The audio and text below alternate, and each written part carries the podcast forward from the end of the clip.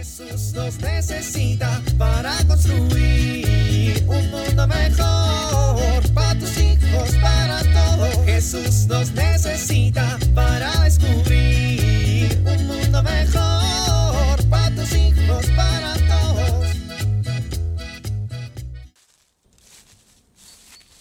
Llegué a la cima de este cerro.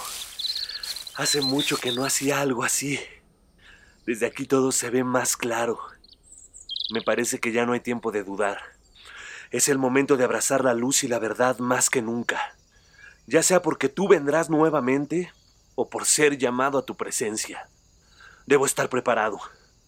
Gracias, Señor, por estos momentos aquí en el monte, contigo, como en los viejos tiempos. Desde aquí distingo entre las sombras y la luz. Gracias, Señor.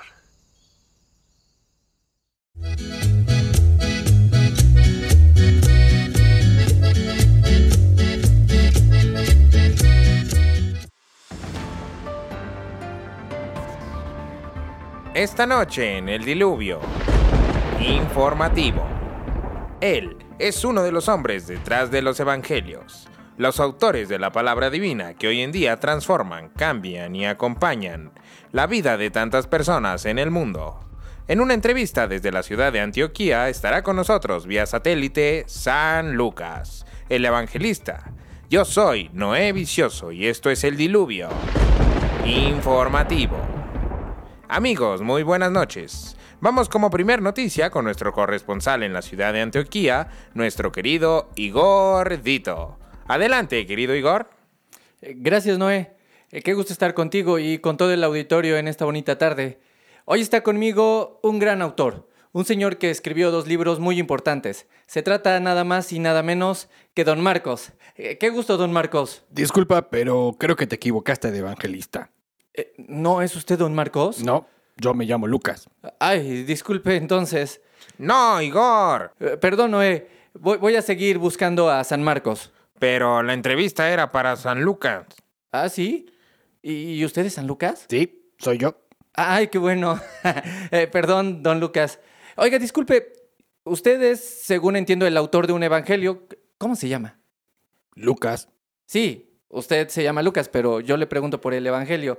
¿Qué evangelio es? ¿Cuál, cuál es el nombre? Lucas. No, no, no, el nombre de su evangelio. Lucas. Eh, Ya, ya sé que se llama Lucas, pero ¿cómo, cómo se llama su evangelio? Igor, Igor, tranquilo. El Evangelio de San Lucas se llama Evangelio de San Lucas. Ah, pues sí, ¿verdad? Oiga, ¿y, y de qué trata ese evangelio? Pues cuenta la historia de Jesús. ¿Y, y el de San Mateo? También. ¿Y el de San Marcos? También. ¿Y el del otro que no me acuerdo? Se llama Juan y él también escribió sobre la vida de Jesús. O sea, ¿la Biblia tiene cuatro libros sobre lo mismo? ¿Y no salía mejor hacer solo como un resumen? Ay, este muchacho. Pues no, porque cada evangelio es único y especial. La palabra de Dios es diferente en cada evangelio y tiene un mensaje específico en cada versículo de acuerdo al evangelio. Por eso están los cuatro. Además, has de saber que no son solo los únicos libros que hay en el Nuevo Testamento. Ah, no. ¿Hay más? Claro, están por ejemplo los hechos de los apóstoles, las cartas y el Apocalipsis. ¿Los hechos de los apóstoles? Sí, señor, es un libro que cuenta los primeros años de la iglesia. Oiga, don Marcos, Lucas. digo, don Lucas, siempre he tenido la duda, ¿por qué usted escribió los evangelios si no fue uno de los apóstoles?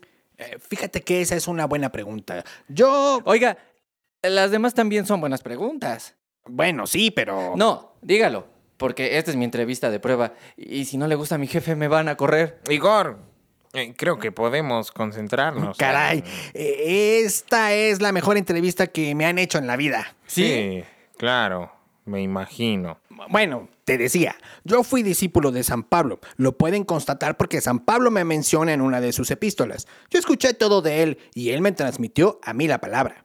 Pero San Pablo tampoco es un discípulo. Ah, ¿verdad? Lo caché. Bueno, pero San Pablo convivió con los once discípulos y él aprendió todo lo que está en el Evangelio a través de la tradición oral. Recuerda que esa era la forma en que antes se transmitían muchos de los conocimientos. Oiga, don Marcos. Lucas. Sí, perdón, San Marcos. Digo, de San Lucas. Ya nos tenemos que ir, se nos acabó el tiempo. Muchísimas gracias por la, por la entrevista. Regresamos contigo al estudio, Noé. Gracias, Igor Dito, por esta entrevista tan tan peculiar. Nosotros vamos a un corte, pero cuando regresemos tendremos más información para ustedes. Esto es el diluvio informativo. Jesús nos necesita para construir un mundo mejor para tus hijos, para todos. Hazlo y si no, ya verás. ¿Te suena conocida esta frase? ¿Sueles decir esto a tus hijos? Detente un poco a pensar si así hablas a tus hijos adolescentes. Ellos ya no son niños y no quieren ser tratados como tal. Por eso, en muchas ocasiones eligen el ya verás y deciden hacer lo que tú no quieres que hagan. Esta actitud, ¿qué provoca en ti? Muchas veces esto termina en una batalla llena de críticas, insultos, humillaciones e incluso golpes. En medio de esta batalla, los hijos se sienten rechazados y poco amados. Las explosiones y el maltrato físico de parte de los padres nunca generan cosas positivas en los hijos y no es la manera de obtener de ellos buenas actitudes y comportamientos adecuados. Es muy importante que como padres dominemos nuestro enojo antes de intentar poner límites o corregir a los adolescentes. Esto tendrá mejores resultados y lograremos corregir de fondo las malas conductas. Soy Pilar Velasco.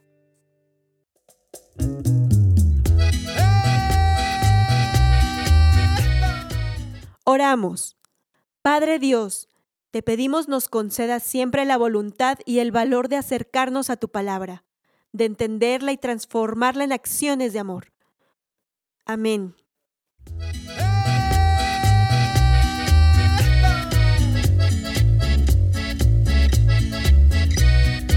Jesús nos necesita para construir. Vivir en familia.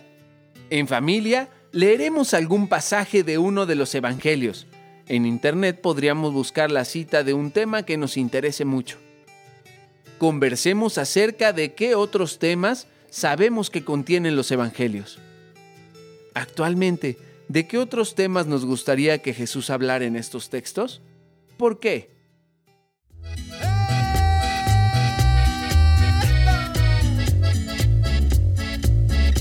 Te invitamos a compartir y dialogar este encuentro de la serie Alianza con tu familia.